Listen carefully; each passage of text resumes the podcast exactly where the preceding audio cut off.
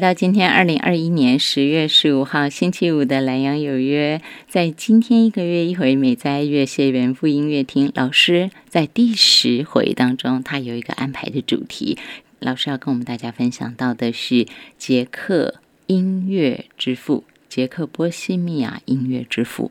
那么在讲到史麦塔纳的作品之前，啊，跟我们前头听到这一小段的旋律。不太有关系的哈，那么嗯，应该要这样说了哈。我先把话题岔开一下下，让老师待会儿回来再讲到今天的主题，那就是刚刚前面大家听到的这一点点啊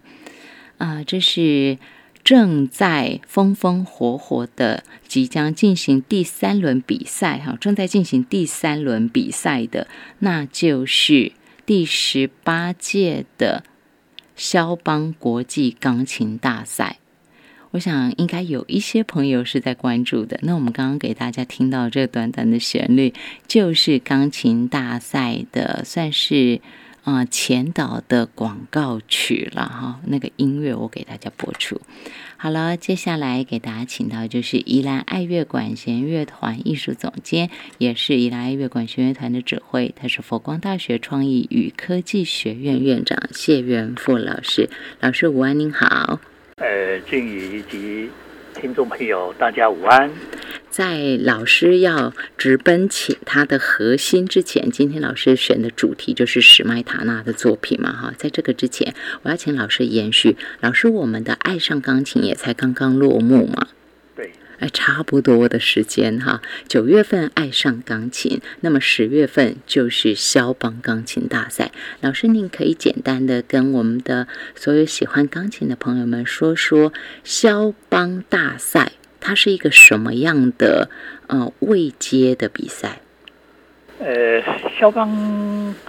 大赛哈，现在是世界上应该是顶级的。顶级。我们现在讲就是消防钢琴大赛。嗯哼。啊，然后柴可夫斯基。嗯哼。音乐大赛，还有伊丽莎白。是。哦，像胡乃岩有一位小提琴家，他是曾经得到那个那个伊丽莎白。哦，胡乃岩。那个小提琴大赛是我讲。那另外就是那个曾以谦。那个小提琴呢，他得到那个柴可夫斯基的大赛的首奖。嗯哼。哦，那波兰来讲，我记得在应该是一九五五吧。嗯。哦，等于是我们都称为哦那个钢琴诗人，哦，就是就是那个那个傅聪啊，他是在二十一岁的时候得到肖邦大赛的马苏卡奖。是。哦，他的父亲就是傅雷，很很有名的一位。翻译家，嗯哼，嘿，然后他是就是音乐比赛国际大赛，基本上都大概四年，可是肖邦钢琴大赛是五年，嗯哼，然后他参与的人数也最多，是。哦，所以老师是不是可以这样子去理解肖邦国际大啊肖邦国际钢琴大赛？哈？对，那嗯。我看到有人讲说，它就像是钢琴界的奥林匹克运动会一样，就像钢琴界的奥林匹亚一样。对，应该是也可以这样的等级啦，而且它评审也最多，评审最多，评审也最多。像像这一次台湾的音乐家来讲，哦，第一轮，哦。有入选了六位嘛，哈，第二轮入选了三位，对。啊，可惜呢，昨天公布那个第三轮呢，呃，这三位的台湾杰出年轻的钢琴家是。啊，可惜就就没有在名单之内，是是蛮可惜的，但是可以看得出来，台湾这几年啊，这几年就是。这个年轻的音乐家，确实在演奏的技巧、诠释各方面来讲啊，事实上是慢慢跟国际接轨了，也有在进步中对哈。，在进步中。那目前大家可以看到第三轮，大家到时候透过网络上头是可以看到的。我们在今天晚上上传老师的节目到粉砖上的时候，我会把链接附上去啊。钢琴大赛第三轮的话是十四号到十六号，大家届时可以在网络上头看到。那么第三轮其实就是在台湾时间是下午四点钟，就十四号昨天，哈、昨天就已经开始了。那大家陆续啦，陆续在网络上头可以看到。那或者是除了这个之外啊，在两厅院音乐厅，就从今天开始哦，十月十五号到十一月三十号有遇见肖邦肖邦国际钢琴大赛的这个相关的主题。呃，音乐活动就是严俊杰老师负责企划的，那这内容很多了啊、包括像钢琴家的房间、肖邦音乐世界、肖邦钢琴大赛名家经典，还有展览活动的部分，有包括今天晚上六点半到八点钟，严俊杰老师，他是师大的老师哈教授，然后还有叶绿娜钢琴家，他们呃在举办的开幕讲座音乐会。到时候像是十月十九号，大家也可以注意哦，有一些报名都已经满了。十月十九号礼拜二凌晨零点到四点，十月二十号凌晨零点到四点，还有十月二十一号一样这个时间，有严俊杰老师啦，或者是跟樊卫慈跟魏魏乐富。好，魏岳父他们的呃这个现场直播导聆，这些都是大家可以看到的。然后在止步于第二轮的严谢维廷、张凯敏跟苏思雨，到时候会有那个新秀对谈，就严俊杰老师跟他们的新秀对谈，时间是在十月三十号礼拜六。还有像是名人对谈。就名人听肖邦，这是在十一月二十八号下午两点半到四点钟，严俊杰老师跟准马寇尔他们的呃一个对话，大家到时候可以来看。反正有很多精彩的作品，大家去查一下哦。两厅院两厅院音乐厅的关于遇见肖邦的这个主题相关的音乐会。那好，老师回来要讲到这个最重要的是，你除了看到现在最顶尖的音乐家们，我们宜兰呃，我们台湾的啦哈，台湾钢琴界的好手之外，其实我觉得最扎根的工作是老师现在在做的，就是他不单单对，就是不只是说我凤毛麟角的这些钢琴家，在台湾他们真的已经是凤毛麟角了嘛哈。可是最重要是说，你除了有音乐家，其实要民众听得懂。老师在做就是培养让大家听得懂，所以你做的是扎根的工作。只有民众听得懂，我们才会觉得这是重要的，我们才会去支持他。老师，我这样说应该是对的，对不对？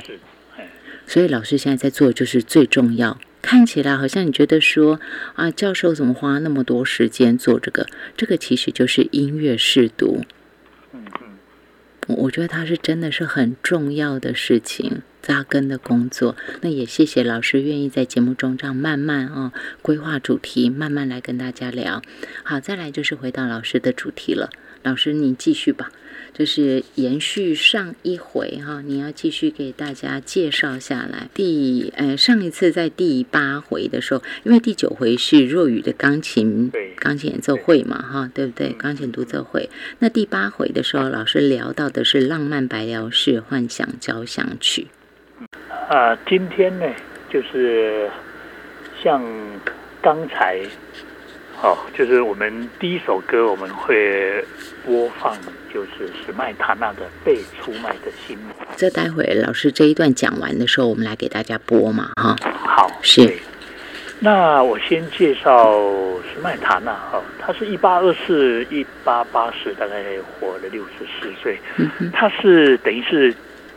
等于是波西米亚，等于是现在的捷克共和国啊，哦的一个国民乐派的一个领导者啦。嗯，他的所有的歌剧或者交响诗，都是以波西米亚的民谣、嗯舞蹈、传说、故事哦，为核心啊。那在哦，他出生的时候呢，捷克哈、等于我讲捷克，比如说波西米亚，它是被奥地利占领，对，所以那时候官方的语言是德文。嗯嗯嗯，那我们在一八八四年的时候呢，就是有一票比较激进的捷克的一个、嗯。一个激进分子呢，他们就积极的，就是希望为捷克斯拉夫这个民族呢争取自由跟废，就是废除农奴的制度的抗争。嗯所以那一次也闹得蛮大的。后来呢，因为政变失败了，所以大部分都被关起来了。哦所以哦史麦塔纳也有参与，就对，了他也是算啊参与蛮多的，嗯所以他那时候也是就是移民到瑞典去担任教职。嗯哼哼，哦，那在一八五六年的时候，他去去担任教职，然后一八六二年的时候呢，哦，就是奥地利的军队离开捷克，哦，那捷克呢，某种程度上呢，获得一个自由的空间，所以那时候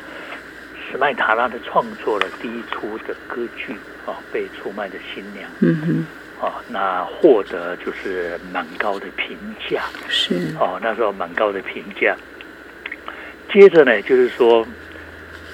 他在五十岁的时候，事实上跟贝多芬一样，他失聪了，哦，整个都听不到。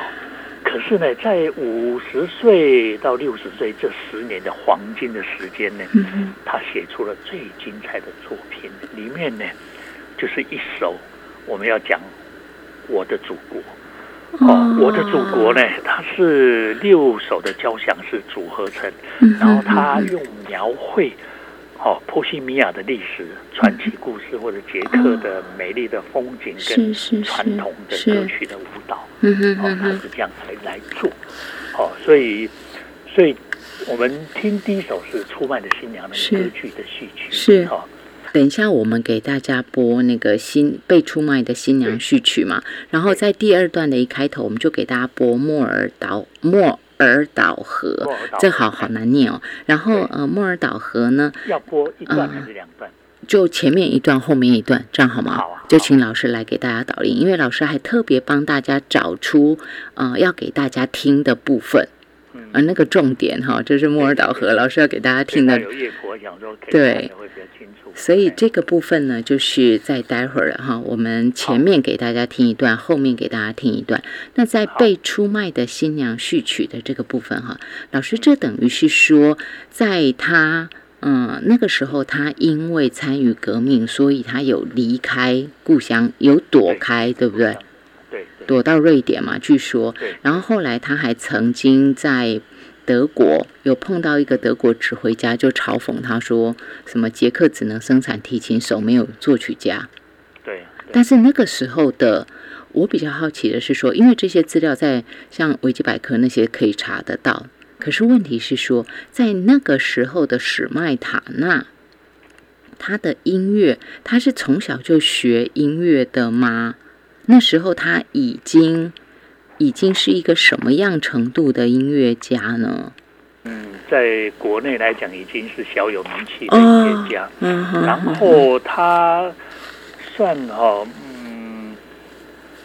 他他本来就是他还是自幼，我看他以自修的方式学习钢琴跟作曲的。哦，是哦然后呢，嗯他也创办了一所音乐教音乐学校，嗯哦，然后出版了一些钢琴家的作品，是，但是呢，很少人注意到他的作曲的成就。所以，因为早期嗯捷克来讲，你看被奥奥地利占领嘛，奥对奥地利占领，所以他们早期的音乐家，你看，所以他来讲哈，我看就是说他那个音乐学校也是他自己创的，然后出版的作品。那在一九五六年，我看看三一九五六年的时候，嗯他到到瑞典哈、去当那个歌剧院的那个管弦乐团的指挥。哦，那时候，所以他他在国外，所以一开始也也没有什么，应该是默默默默无名嗯吧。哼哼哦，他自己就用用蛮多的音乐家都是这样，因为捷克跟德国、跟意大利、跟奥地利那种那种之前的那种音乐教育的历史嗯嗯文化没办法比啊，嗯跟嗯。跟大陆一样，跟对台湾一样，你根本没有音乐院，没有一个一个一一个就是说一个比较学院的一个训练嘛，是是所以他自己是，成立，所以你会发现他自他自己好用自修的方式来学习钢琴跟作曲，然后哦那成真是立音厉害乐学校，嗯就是要扎根。这真的是很厉害哈。对是。那么，在老师刚刚说到莫尔岛河，有着一个说法哈，就是它几乎就等同是捷克的国歌一样。我的祖国啊，就像是他们的国歌一样，是不是？而且莫尔岛河，老师特别给大家精选的，也是待会儿老师会给大家介绍的。据说呢，他这首那个第二首的莫尔岛河啊，被称为是古典音乐史上能够刻画那个水流的声音，因为河嘛哈，有河流的声音，据说是刻画的最生动的乐段。我想这也叫做音画哈，嗯。那个浪漫派，尤其国民乐派，我嗯们讲一八二三年维也纳的一个世界和平会议，那个会议里面就奠定了一件事情，哼像德奥啦，哦，德奥啦、意大利、法国这些比较强的国家，在音乐上比较国家，他主张音乐国际化。可是对一些东欧、对一些比较弱势的国家，他们就回到民主主义。哦，民主主义就是我用标题音乐，像莫道是一个很典型的一个一一首作品，嗯嗯他用莫道河，嗯，然后来描绘整个捷克斯拉夫捷克共和国的一个一个一个地，等于是它的一个文，等于是它的景观、嗯文化、历史之美。是是是，对，一直之美，我们会会会嗯会提到哈、就是说是麦塔纳他，你看他一一八六零年，他从瑞士那个他辞掉那个歌剧院的指挥回国，嗯因为整个民主浪潮起来了，然后你看建立布拉格国家对，国家歌剧院，哦，就建立了，然后呢，第一出歌剧就是被出卖的新娘。嗯嗯哦嗯，等于是，而且他同时被指定国家歌剧院的指挥，所以当然，是是，当然他的作品在你要强调里面，因为碰到政治都会有很多的敌人啊。他在国内也是有一派人批评他抄袭华格纳、抄袭李斯特的那种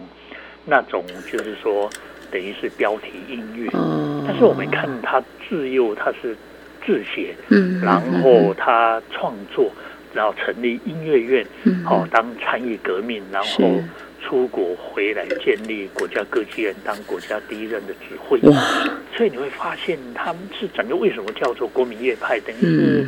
捷克的一个一个音乐之父。你看他这样去砸我我真的是土生土长的，他的音乐真的是土生土长出来的是有，很多的敌人。对对对对形态的对对，可是我们看他一路走来，哦，一路走来，就是说他的歌剧啦、交响曲里面，就是表达了捷克人的一种精神或一种氛围，嗯哼哼哼，哦，然后反映了。哦，就是说一个一个人民的期望或者自尊心，或者一个文化的背景，这方面就是说，当你被被殖民了，嗯可是，对，走了之后，他有既得利益者，嗯可是从一个民主主义，从一个音乐教育的嗯扎根的工作来讲，他面对的就是一个，他真的是一个良知啊。他希望透过教育，透过一个歌剧，然后去描绘故乡之美。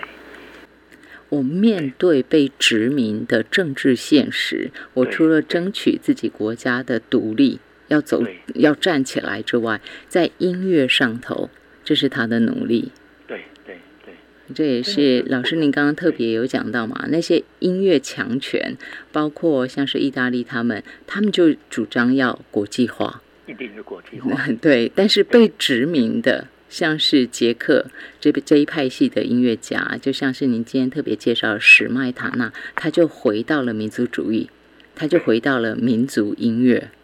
对，以后我标题们也会式音乐嗯西贝流斯、哦芬兰颂。是是是，哦，那芬兰，他这就是用，就是也是这一个时期的哦，哦，芬兰，是，然后他去表达那个芬兰之美，有一首哎。那个、那个那个那个西贝流斯的芬兰颂，哇，那个真的是很棒。真的很谢谢老师，很谢谢老师带我们大家看到另一个面向，因为我们一般讨论。讨论的可能是政治，我们讨讨论国际局势，可能讨论的是一些文学家、哲学家的作品。但是老师丰富我们的视野，带进来的是音乐家。老师刚刚被我打断，除了呃西贝流斯的《芬兰颂》，还有您刚刚说到美国呢？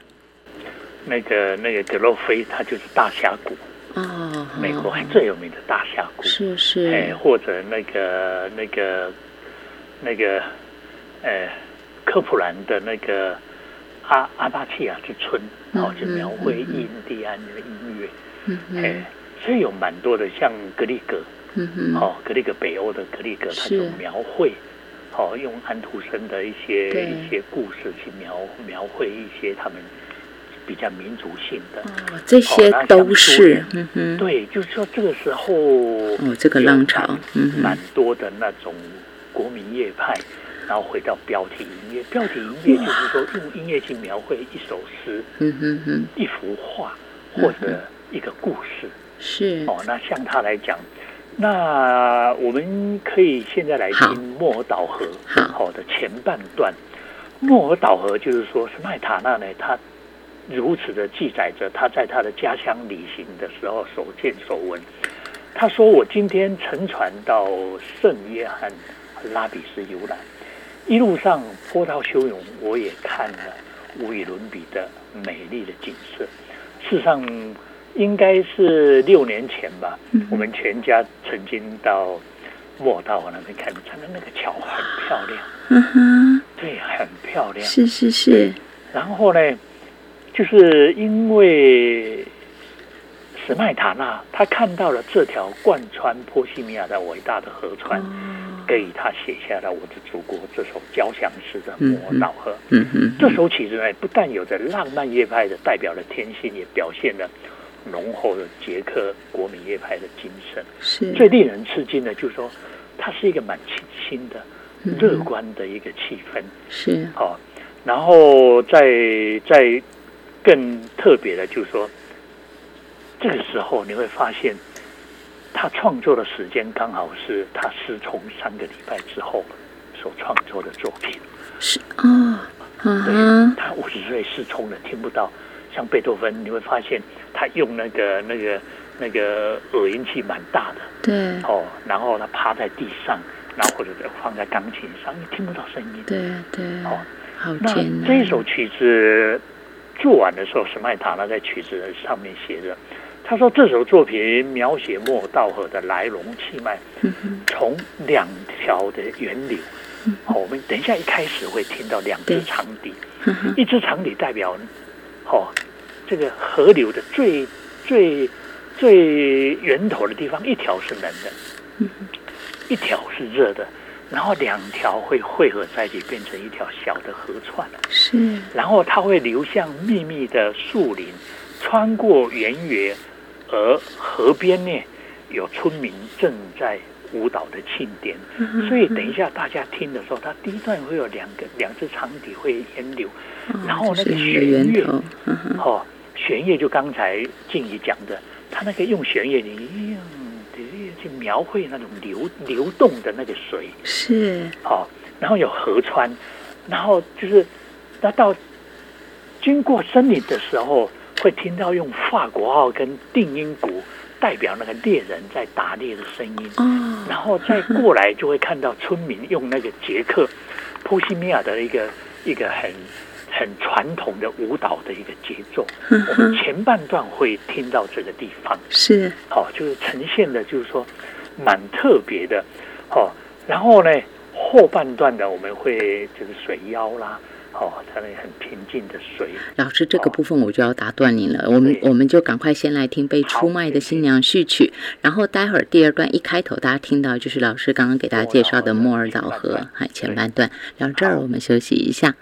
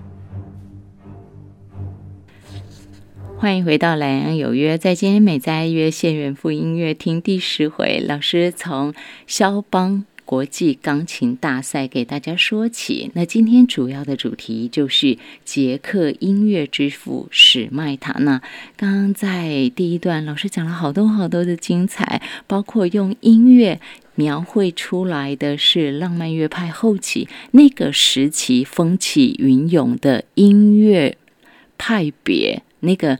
呃，你有大一统的，有所谓的要讲到音乐国际化，但是也有更多的，这是好像雨后春笋一样，在不同的国家有它不同的风土民情，有它不同的文化，然后呈现出来的不同的乐风，这样的一个呈现，是不是好丰富？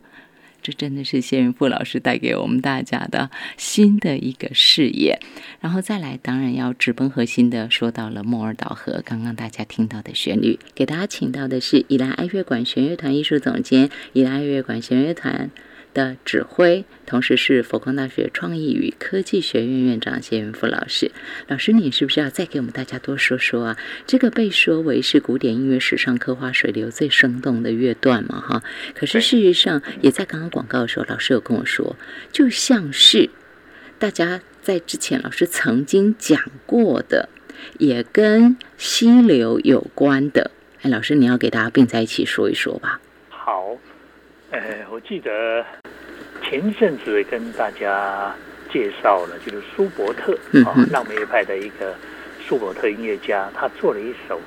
就是那个《真语》。嗯对，浪漫乐派跟古典乐派最大的差别，就是在古典的纯音乐的过程里面，他加入了文学的素材。嗯嗯。好，那舒伯特创的一个一个 leader，我们就讲德国的艺术歌曲。艺术歌曲就是。他把钢钢琴以前钢琴就嘣恰恰嘣恰恰这样的一个伴奏比较附属的的地位，可是舒伯特把钢琴变成一个跟声乐哦，假如说声乐不，它不只是伴奏，它就变成一个一个一个等于是描绘诗词里面的很重要的一个部分。嗯哼，所以钢琴伴奏跟声乐家两个就是变成一个二重奏了。那一开始我们就讲那个歌词，讲哦，在一个晴天的一个一个天气，然后溪溪水里面很清澈，然后有鳟鱼在那边自由自在的游游，就是在那边游来游去。它的伴奏是滴滴滴滴滴滴，就是用轮回的。你会发现描述那个鳟鱼在哦在水里面的悠游。那史麦塔呢？这里用滚动式的那种音群呢？来表达那种用弦乐表达那种川流不息的。一开始我们刚才听的就是说，它有两个源流，一个是汤底，哦，一个源流是冷的，一个源流就热的，然后变成一条小的那种河川。河川里面，它你就会会会感受到那种流动。等到流动，哦，那流动的过程里面，我们会听到就是刚才，哦。就是听到，就是说号角，法国号跟打击代表那种猎人，然后代表村里的那种音乐的时候，用波西米亚波那个波卡舞曲去代表。那可整个的主题出来的时候，哦，就是象征最经典的，它有三到四次的主题出来。刚才静怡有讲到这首曲子的一个主题。后来变成一个捷克共和国的一个国歌，哦，那个那个作曲者就是科恩，他那时候在创作的时候，他觉得这一首是一个能够真正代表捷克民族的一个一首曲子，嗯然后所以他把他的主要的旋律把它放在国歌里面，所以这是一个一个大家听的时候，你听那个整个的弦乐，哦，每一次最精彩主题出来的时候，就是从那种。那种水流从小声渐强渐强到一个最高潮的时候，捷克的国歌就出来。哦，就蛮特别，有一点类似，就是有一个普契尼，意大利的歌剧作曲家，他用用中国五千年的素材，我们叫做杜兰妥，每一次高潮的时候，他就用茉莉花的主题出来，代表五千年的中国哦一种印象。然后呢，他在日本的那个我们讲福铁夫人，他也是他都没有到过中国，没有到过日本，他在图书馆里面找他找印花，所以每一次每一次在最高潮的时候，樱花就出来出来哦，所以这个是一个蛮特别。然后莫岛也是有这样的印象。那接着我们讲第二段呢？第二段就是说，他用比较轻巧的一种管乐，哦，巴松管呐，长笛、竖笛，加上弱音器的那种弦乐。哦，因为刚才那个弦乐是滚动的河流，可是到这个地方，因为经过一个地方，它比较水平的，比较那个没有那么湍急的水平的时候，刚好是晚上，哦，夜晚时分的时候。然后呢，整个来讲就，夜光出来的，哦，很平静的一个水域。那你会发现，这个时候呢，就是讲到水中的精灵，讲到杰克的传奇的古老的传说，好啊，描绘。那后面呢，它又又是经过那个很湍急的那个。那个水流峡谷，那最后呢，它是往那个等于是一个费雪拉的一个古老的城堡，然后整个是一个哦，一个一个很辽阔的，用最后很强烈的那种主题再现描绘捷克斯拉夫之美，哦，后半段整个将会过来，是，所以我们发现就是说。他用音乐去描绘，哦，那个整个捷克的那种美。我们从一开始的溪流的源头，然后打猎、舞蹈或者水妖在夜光下的起舞，然后接着呢，废墟的那种计时，哦，那整个木偶岛和吵的那声音，像拉比斯的那个那个流向那个布拉格，所以整个来讲。很光荣的，就是说，最后面是一个歌颂捷克斯拉夫民族之美。我们是一个很伟大的民族，所以你说他应该是一个爱国的诗人啊，就跟肖邦一样。嗯肖邦他十八岁，哎，我记得他暗恋他班上的一位一位一位主修声乐的女同学，他写了两首的钢琴协奏曲。第二段慢板的时候，他用。用音乐去描绘他的情人的画像。十九岁，他出国去巡回演出，到维纳的时候，他发现，哦，波兰被占领了。那后来呢？他每一次演出的时候，他腰里都有系了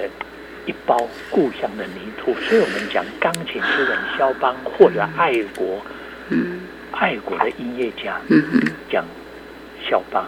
所以在讲到什麦塔纳的时候，你会发现。他对那种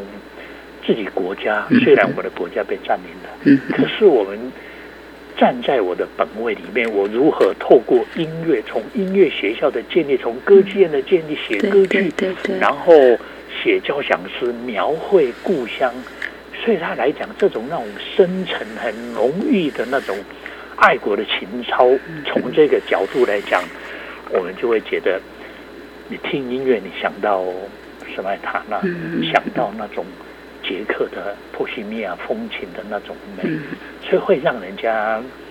蛮感动的。在我们讲说目前的时代，哦，对，真的是更更有那种感受哈。就你可以占领我的国家，就算我的国家被你占领，但是我的文化不会被你殖民。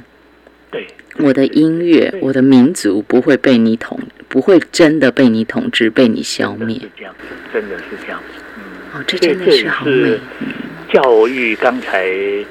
啊，静怡讲到我们在推展爱上钢琴。对，好，今年已经第二届。对，哦，钢琴是一切的基础。嗯，那我们如果透过透过一种讲座或者音乐的演奏，那我们希望像我们今年来讲，就是下午场我们安排了一百七十位的。高中以下的学生啊，哦，就下午就是学生，学生场次。虽然我们这次疫情很严重，可是来了一两百位，嗯哼哼哼，呃，高中以下的学生，那晚上的一般社会的人士，对，所以我们也是还是要回到从教育的角度去，就是我自己喜欢音乐，那我怎么样从音乐的角度，音乐教育，然后去带领大家来欣赏，嗯。来分享那种浓浓的对故乡的那种那种爱，这样是。我们从法国回来，我们推展了三四十年了。真的是，就是这是努力，而且推展古典音乐并不是那么容易的事情。老实说，并不是那么容易的事情，但它却是非常深刻也非常动人的事。这个绝对不单单是我们自己在自己说古典音乐很重要。事实上，包括如果大家回到去看这一届的肖邦钢琴大赛，你就发现说，现在进入第三轮的，当然有传统来自欧洲的这些在古典音乐上头，在钢琴上，他们的整个培养，在音乐家的培养上头很厉害的国家，不管俄罗斯或者是波兰或意大利，除了这些国家的选手，在亚洲也有一些国家选手能够跻身肖邦国际钢琴大赛的第三轮的，对有日本不在话下吗？韩国波兰六位，日本五位，对嘛？所以日本还是很强嘛，对不对哈？对，然后现在我们还可以看到韩国，还有看到中国。那台湾至少我们这一届能够有三个人，同时进到第二轮，也不错了。我们要继续加油。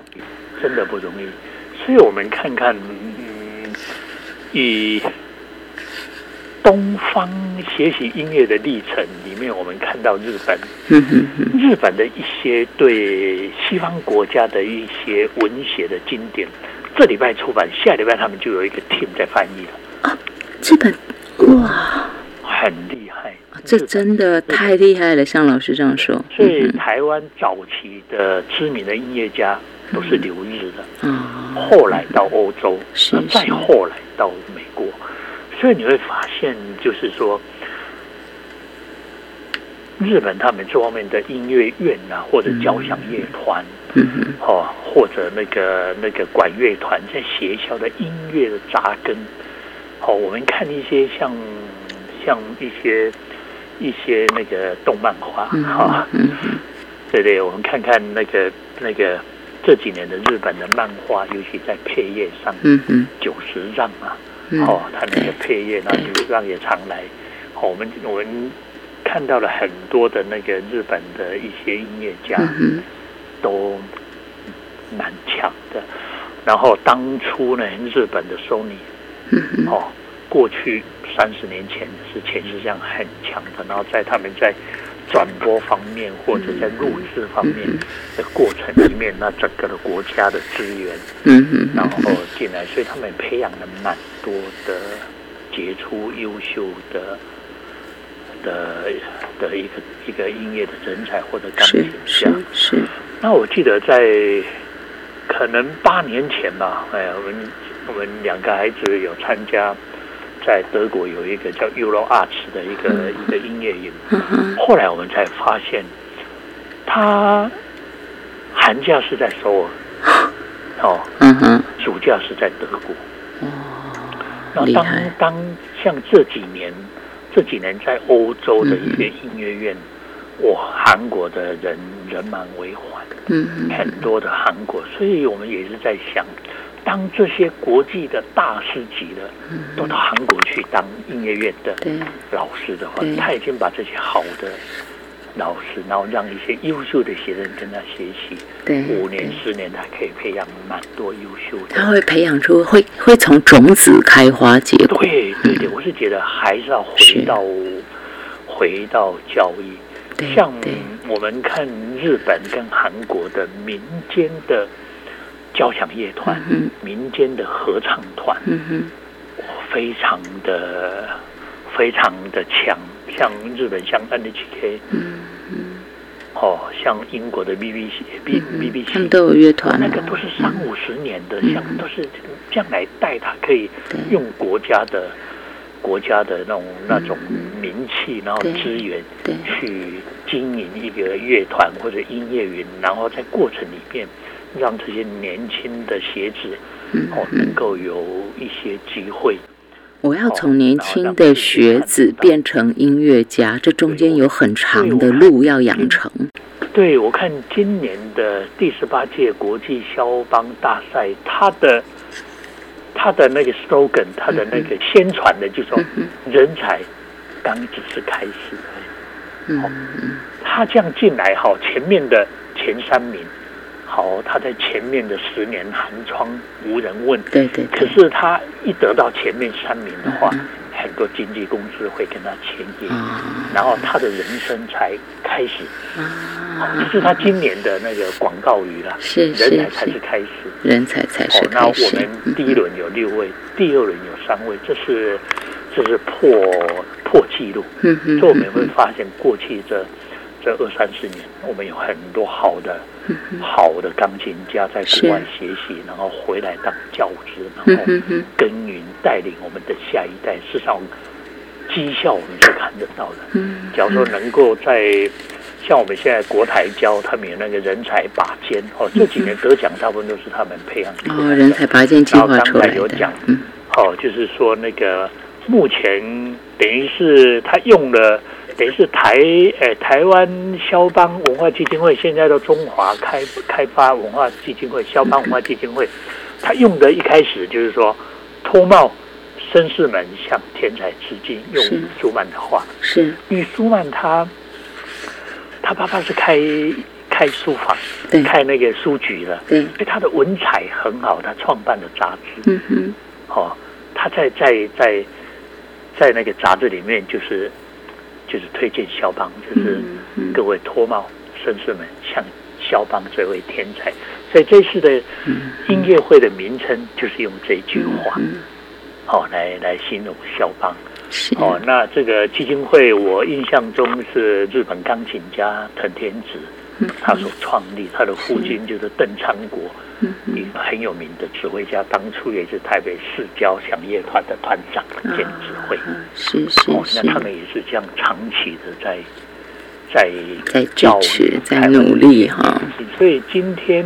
六位、三位音乐家能够脱颖而出，后面都有很多的钢琴家在努力，老师、学校大家在关心、在培养、在训练。我们也要参与，至少，其实音乐家养成之后，他要很多人听得懂去支持，他才会形成一个产业嘛，对不对？说一句很实在的话，那所以音乐是表演艺术，他一定要在舞台上成长、历练、成名。对，这是一个一个，就跟跟这个这一次我们讲那个冬奥 哦也一样，他一定要在，他一定要在那种国际的。展场那种竞技场里面，他才能够能够就是观摩，能够学习，那进而脱颖而出。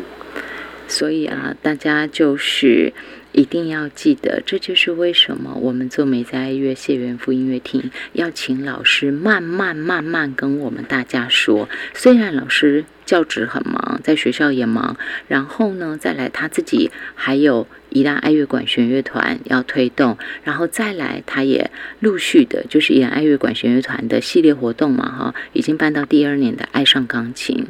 但是他还是愿意花时间慢慢的说，慢慢的讲，其实这就是音乐的扎根，文化艺术的扎根就在这种，就在你慢慢听得懂一首曲子开始。老师今天带我们大家慢慢的来听。今天要认识的是捷克波西米亚音乐之父史迈塔纳，他的经典作品呢，除了被出卖的新娘，还有莫尔岛河，这个是出自我的祖国六首连篇交响诗当中的第二首，一定要来欣赏。那么老师在今天节目最后我们要听的这一段，就是您特别帮我们挑选的《水妖在月光下的舞蹈》，还有。听到湍急的河流进入峡谷，以及城堡的那一段是吗？对，对后半段从水腰下的月光舞蹈。嗯，好，这个部分我们就来听听。老师在节目最后，你有没有什么要特别再跟我们大家说说，在欣赏他的作品的时候，一定要注意到的细节？就是要欣赏一首曲子啊，可能上网 Google 一下他的创作的缘起，哦哦，你去了解哦嗯，他是一个爱国的爱国的作曲家，哦然后他去描绘，当然他在在在旅行的时候深深的感动，因为这个国家虽然被占领了，然后可是呢，在我看到这种充满了那种民间的风光，嗯哦，历史的文物，哦，然后一些会会有感而发，我怎么样透过我的最爱我的作曲，嗯把我对国家的爱、对民族的情感把它表现出来。然后标题音乐就是说，史麦塔纳他用音乐来描绘波西米亚人的风土、人情、文物，好、这样来讲，我想就是说，当你听的时候，你一定有意象，你一定有想象，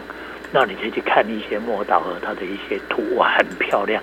就是说，他是听的时候，他他很很容易欣赏，就是你听的时候，你你有想象中的那种那种，哎，源头一一条河是冷的，一条河是热的，两个都汇集一个小河，慢慢的、慢慢的，它就变成一个主题出来，那就叫做那个那个莫岛河的主题。哦，它有几次的出现，就是河流的湍急的时候，是。对。所以大家一定要记得，很多人可能会把布拉格列为自己一生必去的其中一个地方，就是要去捷克走走。如果您恰好就是一直心心念念要去布拉格，我想你必须要认识史麦塔纳，你必须要认识他的作品，因为那是你去。布拉格观光，你另外要了解的，那是它的文化底蕴。除了要去看这个一千多年的城市之外，对吧？哈，老师总是带我们大家认识灵魂，音乐就是人的灵魂。我想，那最核心的力量，最核心的精神，它是不死的。它是一代一代流传下来的文化的灵魂。谢谢老师带领我们大家走进音乐家的心，走进文化的灵魂。今天我们认识的是捷克波西米亚音乐之父史麦塔纳。我们接着来听的是老师让我们大家一起来聆听莫尔岛河的这个第二个 part，老师特别精选的，一块来欣赏。谢谢老师。好，谢谢。